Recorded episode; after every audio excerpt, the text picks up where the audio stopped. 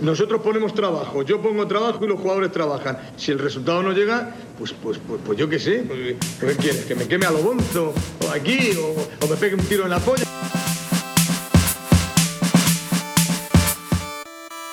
Hola a todos, ¿qué tal? Bienvenidos a Un Tiro en la Olla, vuestro podcast rojiblanco de cada martes, fiel a su cita. Soy César Vargas y este programa es arroba Un Tiro en la Olla en redes sociales, tanto en Twitter como en Instagram.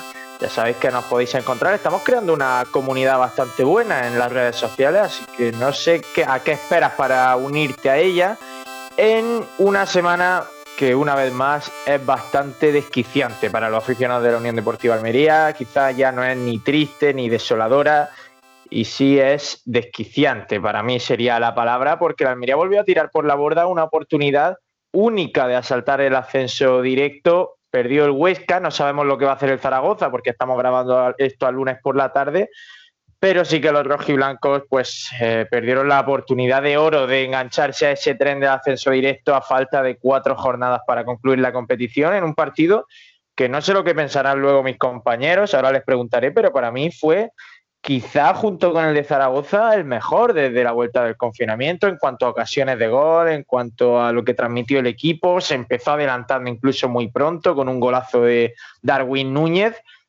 pero no fue todo eso suficiente para frenar la efectividad de un Tenerife que vino a hacer su partido, lo hizo muy bien y se llevó los tres puntos. Alejandro Asensio, muy buenas, ¿qué tal? César Vargas, oyentes de, de Utelo, pues bueno, pues ¿qué te voy a decir que, que no hayas dicho tú ya? En primer lugar, decir que, es, que somos muy egoístas, somos muy egoístas. Aquí llegó un equipo, el tinerfeño, con mucha ilusión. Ellos venían cargados de ilusión, ellos tenían mucho interés por entrar la, en, esa lucha, en esa lucha por los playoffs. Y en Almería, ¿quién es en Almería para robarle la ilusión a un equipo? Somos el, amigo de todo el mundo, somos la ONG de la segunda división y una vez más, pues, pues se ha demostrado. Pero bueno, como tú decías, César, eh, no sé qué habrá pasado, porque ya evidentemente esto se ha grabado previo al partido del, del Zaragoza con el Rayo Vallecano, no sé qué habrá pasado. Pero en cualquier caso, eh, a, digamos, citando un tuit que pusiste tú hace, hace un par de días, pues eh, creo que este ascenso directo va a estar muy barato y la verdad que a pesar de todos los tropezones, el Almería sigue en la lucha. Pues sí, luego vamos a profundizar en eso, pero no quiero hacerlo sin presentar antes al presidente de la Peñalomonsis, que es Miguel Rodríguez. Miguel, ¿qué tal? Buenas tardes, compañeros. Bueno, quiero aclarar que yo no soy el presidente. No, el presidente no, no. es don Alberto García. Ay, ¿por qué siempre digo que eres tú? ¿Por qué en funciones, Porque yo Miguel? soy el, el utillero. Eh... Ah, o sea, tú eres el Mario Silva de, de los Monsi ahora mismo.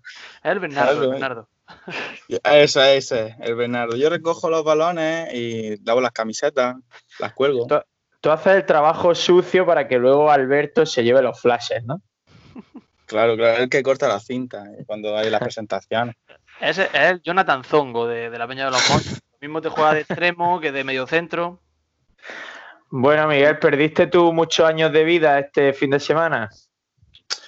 Pues sí, tío, alguno que otro sí lo perdí, porque la, la verdad que yo sí que iba con, con mucha ilusión a, a, este partido. Pensaba que, que la iba, nos íbamos a meter ahí arriba y, y más después cuando ha perdido el, el, Huesca. La verdad que otro mazazo, lo que tú has dicho, la ONG UD Almería, SAD, eh, es increíble la de años que llevamos resurgiendo a, a, los, a los, más necesitados. Y nosotros sí. con los medios dejándonos largos, porque no sé si cortármelo o dejármelo es lo que tiene ser malísimo, que pierdes muchos fines de semana y tarde o temprano pues también pierdes, también pierdes contra gente que, que necesita ganar y viene moribunda, ¿no? Eh, pero bueno, en cualquier caso, el Tenerife no lo resucitamos. El Tenerife venía como uno de los equipos, eh, como el mejor equipo tras, tras el parón. Y lo que sí estamos haciendo no es resucitar, pero sí estamos llenando de vida, insuflando de constantes vitales a nuestros rivales directos por el ascenso. No, no, sí, ¿Quién puso el otro día que podía ser la final de, de los playoffs Almería-Tenerife? Bueno, espérate que el Almería se meta en el playoff. O sea, que todavía queda mucho. Pues el sueño no me lo puedes quitar, tío, todavía. Puede pasar de todo. es que lo, lo, acaba de decir César. Es verdad que el Tenerife eh, era el equipo el equipo más en forma de la categoría cuando, cuando viene aquí a Almería. Hizo un partido muy serio, creo que fue muy eficiente. Y el Almería está ayudando a que, a que, digamos, la disputa por los puestos de arriba siga viva. Ten en cuenta que ahora, si el. Eh, si, me parece que es el Girona, si el Girona gana a la Almería, o Sí. el Elche también, se pone a dos puntos de la Almería. Es el Rayo. El Rayo también, ¿no? Es Girona, Rayo, Ponferradina, Málaga, lo que queda. Oye, el Elche, el Elche tiene Y 55. Elche. Ah, no, pero Asensio está diciendo lo que se pueden enganchar a ese playoff. Ah, no, yo te, yo, ah, yo te di, me creía que te refería a los rivales de la Almería de aquí a final de temporada. No, no, yo hablo de, de- de cómo está el meollo de Sí. arriba y, y lo apretado que está todo, que, que realmente son 12, 13 equipos que pueden, que pueden acabar subiendo a primera. Sí, sí, sí, es que de pronto, sin comerlo ni beberlo, han aparecido ahí 88.000 equipos que Sí. quieren estar en el playoff cuando parecía que Bueno. esto iba a ser cosa de 5 o 6. Como te Pero quedan dos poligido, ¿eh? Hazte cuenta que quedan dos plazas de playoff libres. La- las cuatro primeras están asignadas. No estoy de acuerdo. No creo que se mueva mucho de los cuatro primeros que están clasificados, se mueva mucho.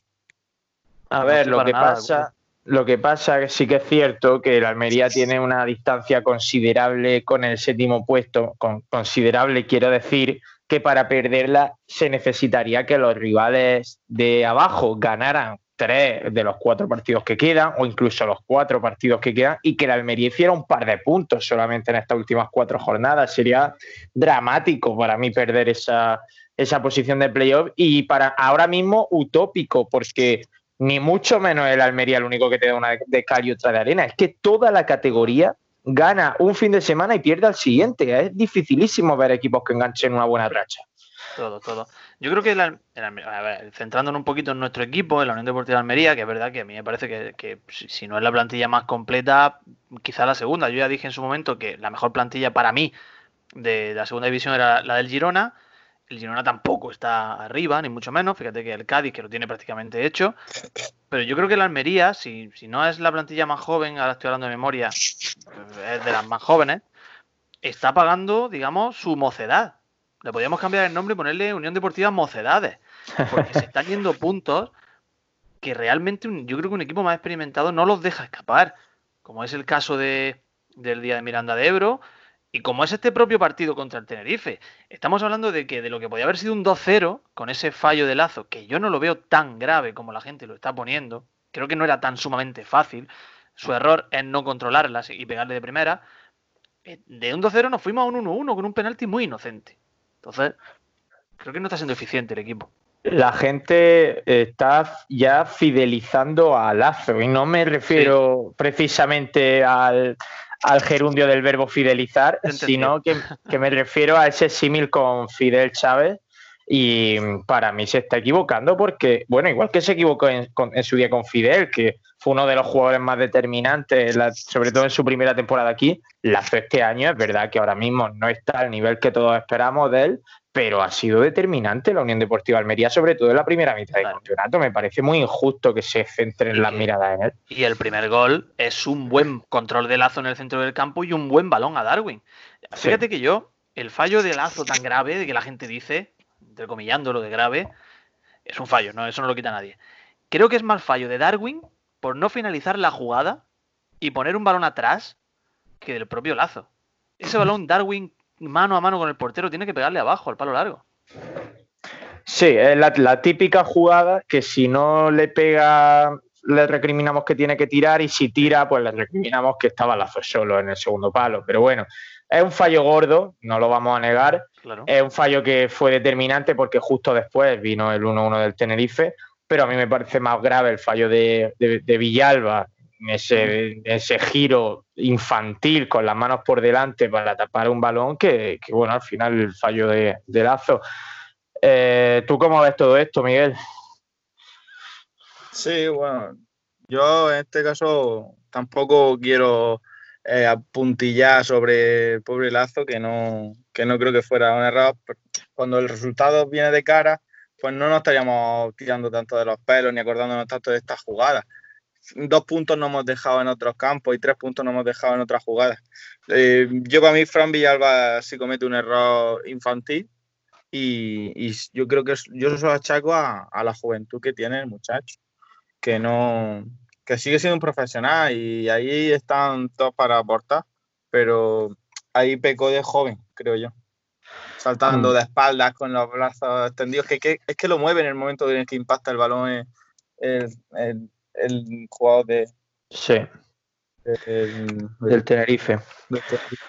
Sí, sí, yo estoy de acuerdo. Creo que la juventud ahí juega, tiene mucho que ver. Me gustaría leeros un tuit de francisquismo eh, al acabar el partido, que, me viene bien para exponeros también mi punto de vista, un poco del tema. Decía francisquismo, fiel oyente de, este programa.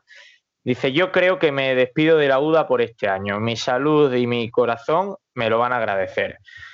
Y yo estoy un poco así, ¿eh? Yo estoy muy desilusionado y sobre todo muy harto de la categoría, de la, de, la irregularidad de la Almería, de hacer las cuentas de la lechera y que a las primeras de cambio se te venga todo abajo. No sé, estoy, estoy muy harto y sobre todo lo que más me jode, hablando mal y pronto, es que esto va a derivar en unos playoffs que seguramente nos terminen quitando años de vida a todo. ¿eh? O sea, esta temporada que que está siendo insufrible, entre comillas, porque al final el equipo va tercero, cuarto, bendito, bendita temporada, ¿no? Pero, pero es que no, no ganamos para disgustos con el Almería ni con, ni con lo que se nos viene, con ese playoff que va a ser dramático. Totalmente. Déjame al hilo de, de francisquismo, que voy a entrar y voy a contarte una pequeña cosa. Venga. Y es que yo anhelo la indiferencia.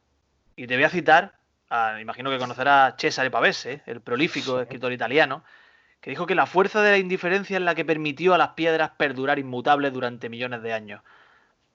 César Pavese, que por cierto tiene, una, tiene un libro que se llama Trabajar cansa, que la verdad que no puede tener más razón el hombre, que lo escribió en la cárcel, lo metieron porque estaba en contra del fascismo. Sí. Yo creo que eso es un superpoder, la indiferencia. Debería haber un superhéroe que se llame Indifference Man o Indifferent Woman, como tú quieras. Eso sería, por ejemplo, que tú vas por la calle, que veas a alguien que necesita tu ayuda y tú, pues nada, pues te sientas a tomarte un cafelillo y te pones a observar, ¿no? Porque al final cuando no sientes indiferencia duele y es lo que nos pasa. Siempre estamos reflexionando, ¿por qué tenemos que ser de la Almería? Si yo no soy feliz siendo de la Almería, si me da nada más que dolores de cabeza, me da retortijones. Entonces lo ideal es ver una película. Pues sientes indiferencia. Como que te da igual que el malo o el bueno mueran. O indiferencia política, a ti te da igual quién, gobierne, si tú estás en tu huerto sembrando brócoli.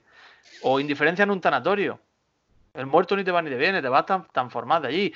Indiferencia en un partido de fútbol. Y por eso, francisquismo, ¿cuál es la solución a todo esto? Hacernos del Madrid. En ese sentido, los aficionados del Madrid son seres superiores a nosotros. Ya nos marcó el camino Alfonso García. Ellos han elegido ser felices. Eh, cuando hay errores arbitrales, pues normalmente son favorables a ellos.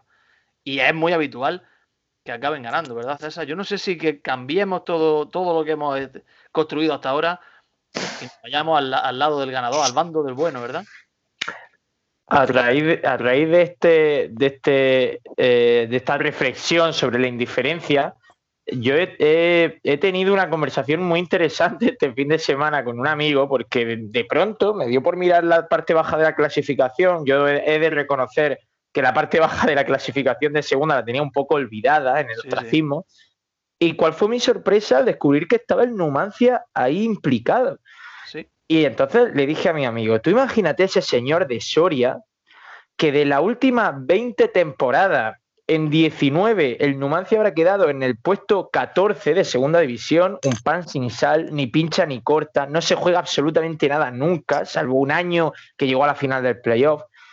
Y de pronto ese señor ve que ahora el Numancia desciende a segunda B después de 20 años sin opinar absolutamente nada en segunda división. ¿Cómo le puedes exigir tú a una persona que no sea del Madrid o del Barça en Soria? Es muy, es muy complicado, es muy complicado. Lo que pasa es que, claro, eso forma parte, porque siempre ponemos el ejemplo, parece como que el típico futbolista que acaba fichando por un equipo inglés y del que siempre se dice el fútbol inglés le va a venir muy bien. Creo que no hay jugador en el mundo al que el fútbol inglés no le venga bien. Pues esto es lo mismo.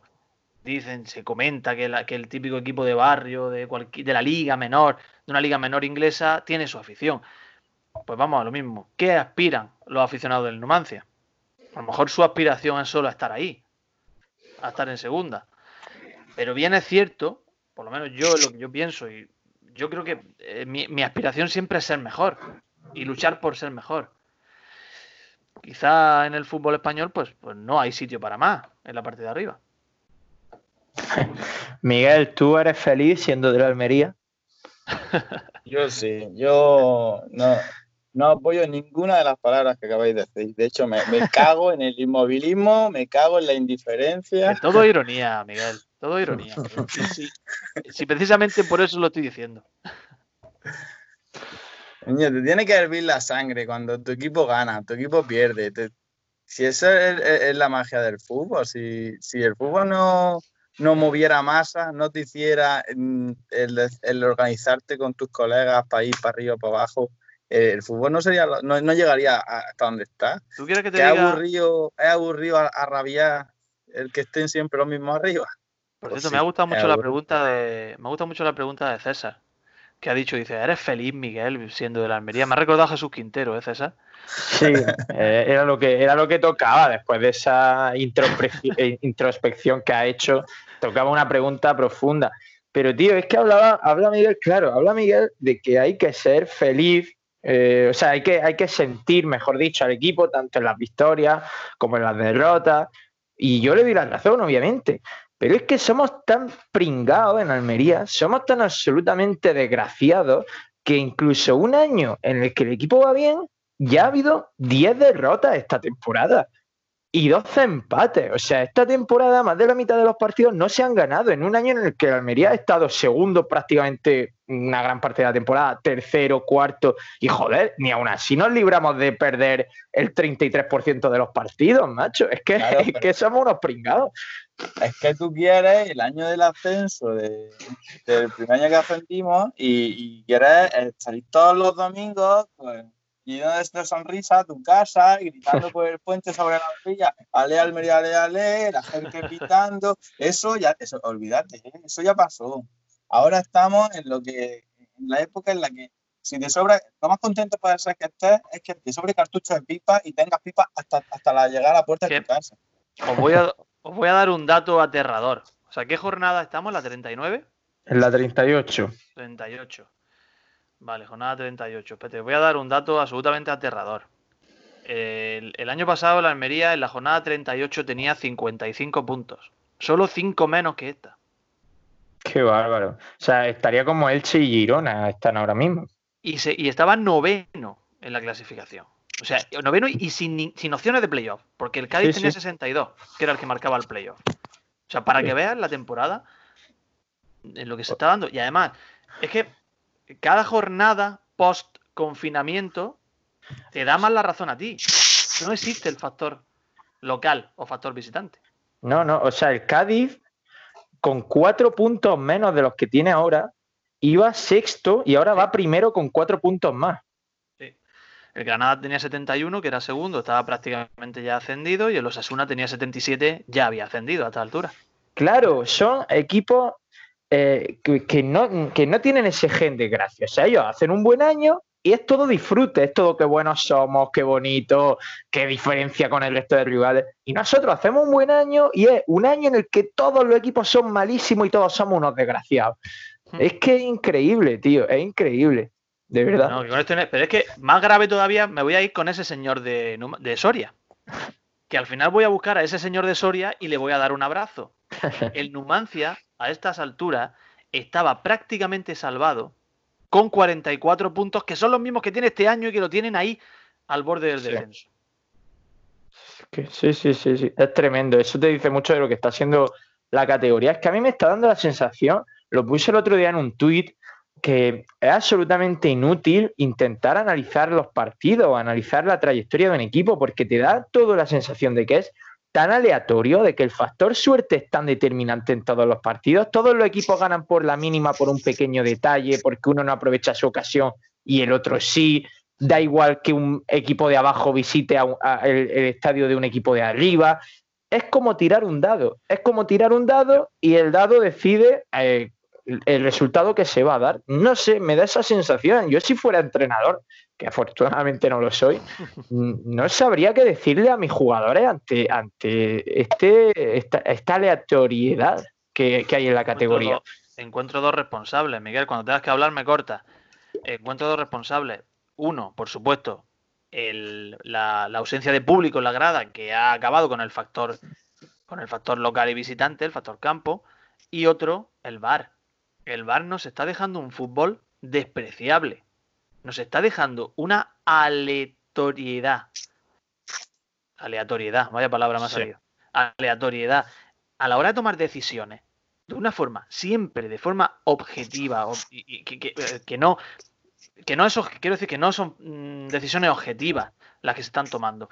Porque esta misma jornada podemos comparar los tres pisotones que se han comparado en redes varias veces, el de Bayú, el de Messi y el de Sergio Ramos, ¿por qué Bayú es expulsado y por qué Bayú tiene dos partidos de sanción y los otros dos no han sido ni sancionados, ni, ni, ni señalados durante el partido? El VAR está mm. siendo decisivo y de una manera para mí negativa. Yo, creo que el VAR lo está haciendo, hace el deporte más justo y, eh, en, esta, en esta competición se está viendo que cualquier mínimo detalle te, decanta la balanza hacia un lado hacia otro. Es deporte en estado puro. Yo pienso que no es, no es cuando te metes en primera división en la que eh, ni VAR ni público, solamente el presupuesto del equipo es que quien te dice quién está arriba, quién está abajo, por, por la tónica general pues es diferente. Aquí, pues, quieras que no, ese, ese, juego de que, te puede ganar cualquiera, porque a nosotros no, no ha tocado estar arriba este año y no puede ganar cualquiera de los que están abajo, que son más, pero hubiera sido al contrario, si hubiéramos estado abajo y poderle ganar al que está arriba, esa victoria satisface más. Sí, bueno, yo, es que, yo es que estoy seguro, Miguel, que la Almería de Fran Fernández habría rascado bastantes puntos en los de los equipos de arriba en estas situaciones. Sí, es que Fran Fernández creo que está demostrando que es capaz de sacar el máximo de, todos sus futbolistas, que lo exprime a tope. Y, hombre, siempre esto todos son hipótesis, pero la verdad que hubiera sido bonito ver a Fran Fernández dirigir a este equipo, a ver qué hubiera sido capaz de hacer. Se tiene que ver la calidad y, la, y quién se merece subir cuando te enfrentas a los de arriba y, y, les mojas la oreja. No sé si había, había escuchado, había escuchado a Álvaro Cervera, el entrenador del, Cádiz. No. Ha dicho que, para él, lo ha dicho recientemente en, una comparecencia que ha tenido, ha tenido lugar estos días, y Álvaro Cervera no es sospechoso de haber hablado en caliente de esto, porque ha, ganado esta jornada, el Cádiz está a cinco puntos del tercero, a falta de 12, lo tiene en la palma de su mano el ascenso directo, y aún así Álvaro Cervera ha dicho que para él esto no es fútbol, que para él esto de estar jugando cada tres días con tantos parones, tantas interrupciones los partidos, con los jugadores exhaustos, sin público, con estas temperaturas, dista mucho de lo que él entiende como, fútbol, que entiende que lo tiene que, lo tiene que hacer porque tiene que acabarse la temporada de alguna manera, pero que él literalmente ha dicho algo así como que él va a borrar esta parte de su vida como entrenador cuando esto acabe. Y fíjate, eso es fuerte porque está a punto de lograr un acceso a primera división. ¿eh? Eso demuestra, demuestra esa sensación que tenemos todos en los que nada nos eh, ilusiona. Es decir, estamos como, como viviéndolo de una forma con el piloto automático puesto. Sí, totalmente. Yo aprecio mucho esa sinceridad en un, en un entrenador, porque no, no es habitual. Eh, en alguna ocasión hemos mencionado que existe una libreta con declaraciones tipo, pues no hay rival fácil, o nos lo van a poner complicado, no nos podemos confiar, o quedan puntos en juego. Las típicas declaraciones que sacan entrenadores y futbolistas. En este caso, Álvaro Cervera ha dicho una cosa que sentimos todos, pero que no es normal que lo diga alguien, como tú dices, que está acariciando con la yema de los dedos el ascenso. Y es una realidad. Una realidad, es un fútbol descafeinado, es un fútbol sin gente, un fútbol en que cuando la grada no suena ese estruendo, cuando hay un gol, mm, cuando no existe ese tiempo de descanso, esa preparación del partido siguiente, que no, el fútbol ha, el fútbol ha desaparecido, obviamente. Es que a mí me gustaría que la gente también interactuara esta vez en redes y nos dijera si ellos están realmente tan ilusionados como la situación lo merece, porque es verdad que, ahora mismo estamos de bajón por la, irregularidad de la Almería, pero el equipo no deja de estar toda la temporada en playoff, ascenso directo, se vienen unos playoffs que pueden dejarnos en primera división y coincido plenamente contigo, Asensio. La, la, sensación de apatía, yo creo que es extensible a todo el fútbol español. ¿eh? Yo imagino que en Zaragoza, en Huesca, en Cádiz lo estarán viviendo igual, que es muy raro, no estás en el campo, no te sientes partícipe de esto. Lo ves todo como muy lejano, como si fuera una serie de televisión que tú estás contemplando simplemente. Y me gustaría que la gente nos dijera si a ella le pasa lo mismo, si de verdad, si, a lo mejor si hay gente que está muy ilusionada, tanto como si estuviera en el estadio y fuera a celebrarlo a la puerta purchena con un montón de gente, ¿no? Miguel, ¿tú de, de qué bando eres en este caso? Que a ti sí te veo más pasional. Hombre, a mí me está gustando el, sistema de que jueguen cada tres días, sinceramente. Pero lo, estás viviendo tanto. Sí, sí, sí, sí. Obviamente, eh, estando cada tres días en la peña con 20, 25 personas que estamos bajando, pues la verdad que, que me la que iba, me creía que iba a decir, me creía que iba a decir, perdona, 20, 25 cervezas. 20, 25 cervezas, esos son los más relajados de ahí para arriba. y, después la, victoria se celebra mucho más. Es nuestro pequeño eh, eh, aporte para hacer afición, eh, ese, ese localillo que tenemos aquí, que por cierto, Vargas, el jueves a la, está citado otra vez, sé que es tarde. Es a las 10 menos cuarto el jueves, ¿no? Claro.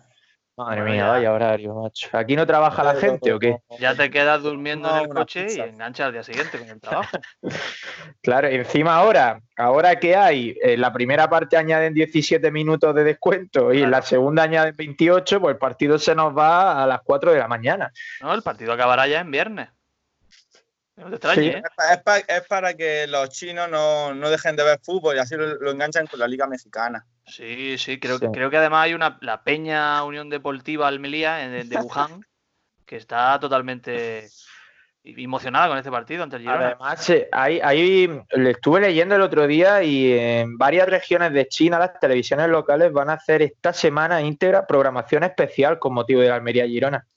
Sí, sí, sí. Yo también lo he, estado leyendo. Parece que, la expectación es tremenda.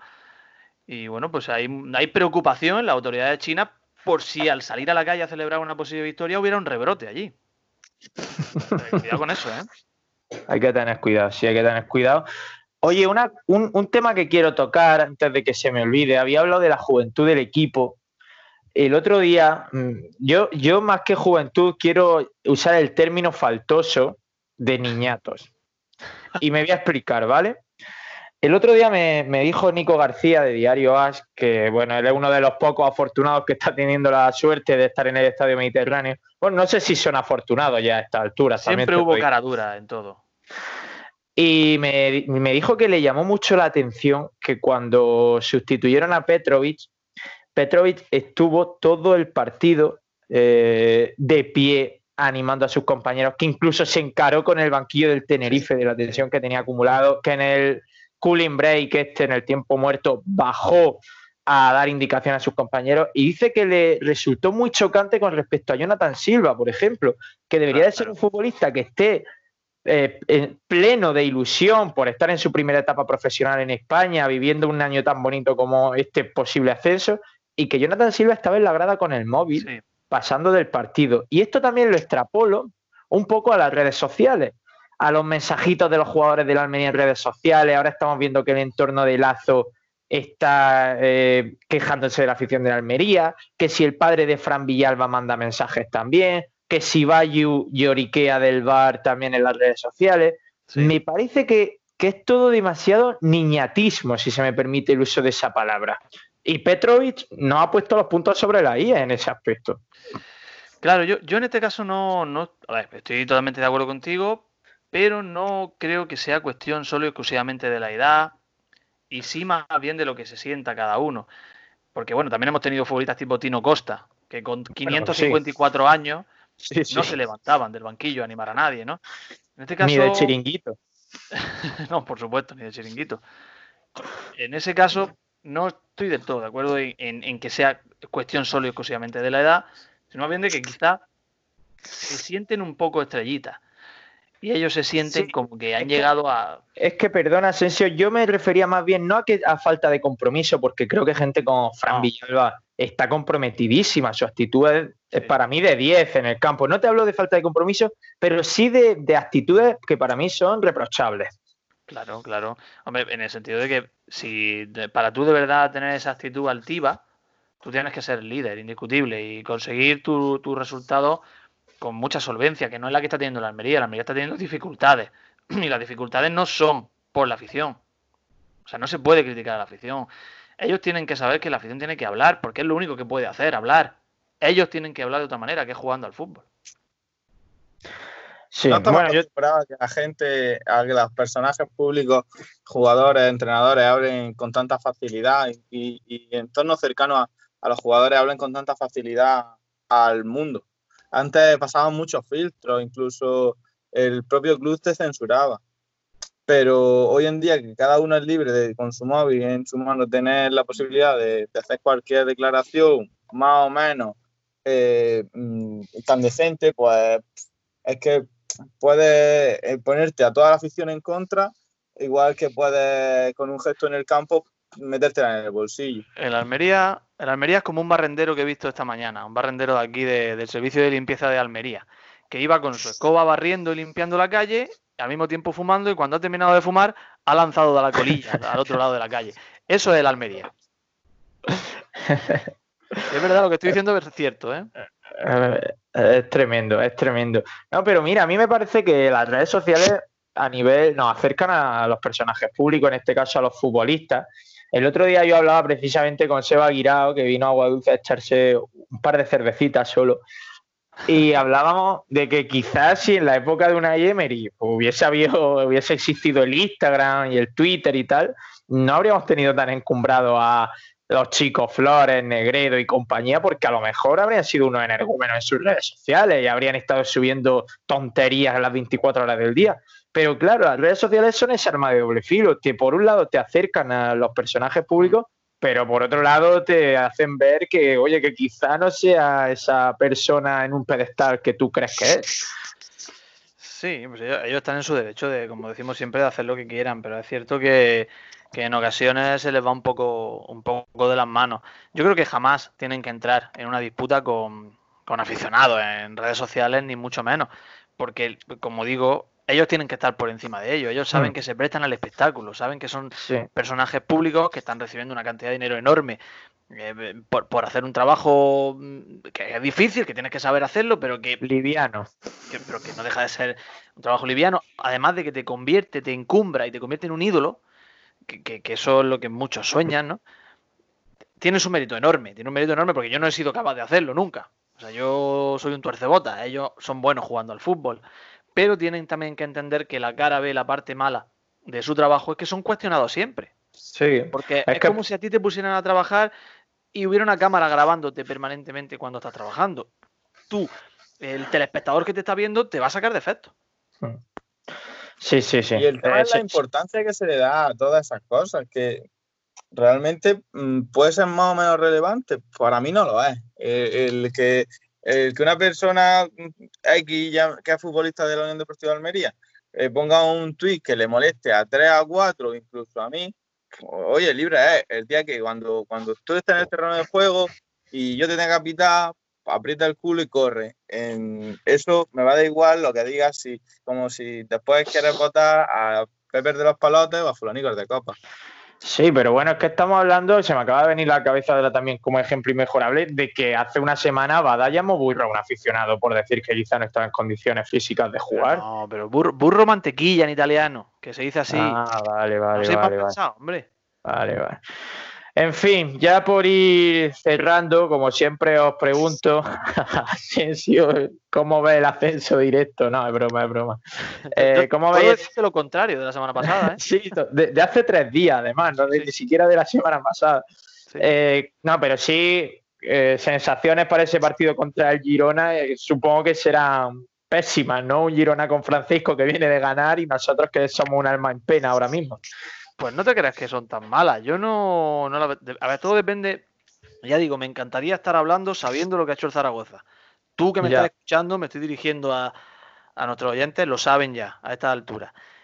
Pero yo creo que el Zaragoza. Mira, voy a, voy a, voy a meterme en un, en un fregado. Voy a hacer una lo que a mí no me gusta hacer, que es vaticinar algo, ¿no? Creo que el Zaragoza va a pinchar con el rayo. Creo que va a pinchar con el rayo. Ya la has gafado. Joder, tío, ¿para qué dice eso, tío? Fíjate. Acabas de cargarte un ascenso directo, tío. Mira, fíjate, eh, sa- sabiendo que el Zaragoza ha perdido 1 o 2 con el Rayo, ojo, ¿eh? Se abre una vez una puerta de esperanza a la Almería que, yo- vamos, yo veo a la Almería capacitado de sobra para, para llevarse los tres puntos en Girona, ¿eh? Claro que sí, hombre, esa es la actitud. Vamos al lío. Ahí estamos. Yo estoy contigo. Vamos al lío. O sea, ponéis un 2 los dos en la quiniela, ¿no? No, pongo un 1, pero lo veo capacitado. Yo pongo el dos. Pues, pues yo tendré que poner una X. Yo voy a poner un triple. Ni fu ni fa. Ni, ni fu ni fa. Bueno, pues nada, aquí nos vamos a despedir, si os parece. Eh, que esta semana estamos subiendo dos raciones de Utelo a la semana y tampoco es cuestión de ponernos pesados, que la gente No. nos tiene muy escuchados ya. Correcto, estoy totalmente de acuerdo contigo. Eh, Miguel, el Jonathan Zongo de la Peña Los Monsi, muchas gracias por haber estado con nosotros. Muchas gracias a vosotros. Nos vemos el jueves, compañeros. Alejandro Asensio, eh, lo mismo digo, a ver si el jueves podemos, o el viernes más bien, hacer un Utelo Express y hablar de una victoria de la Unión Deportiva Almería en tierras catalanas. De una victoria de la Unión Deportiva Almería en tierras catalanas y de que se anuncie el fichaje de Luis Milla para el año que viene en la Unión Deportiva Almería. Un saludo, compañero. No estaría nada mal, la verdad, y espero que nos fuese mejor con Luis Milla en ese hipotético caso, que es hijo de Luis Milla, que, lo- eh, que, que nos está yendo con el hijo de, de Zinedine Zidane, que os recuerdo que está en la plantilla de la Unión Deportiva Almería, por si se os había olvidado. Creo que lo han visto jugando por ahí por el chile al fútbol. Estáis escuchando ya Cervezas Vacías de Sebastián Dubarbier y Pepe Maña. Eso no cambia, gane o pierde la Almería. Siempre tenemos nuestro maravilloso hit de despedida. Yo soy César Vargas y lo dicho, seguramente a finales de semana pues tengáis otra dosis de Utelo lamentándonos amargamente por ser de la Almería después de esa derrota en el minuto 98 en Girona. Un abrazo a todos, adiós.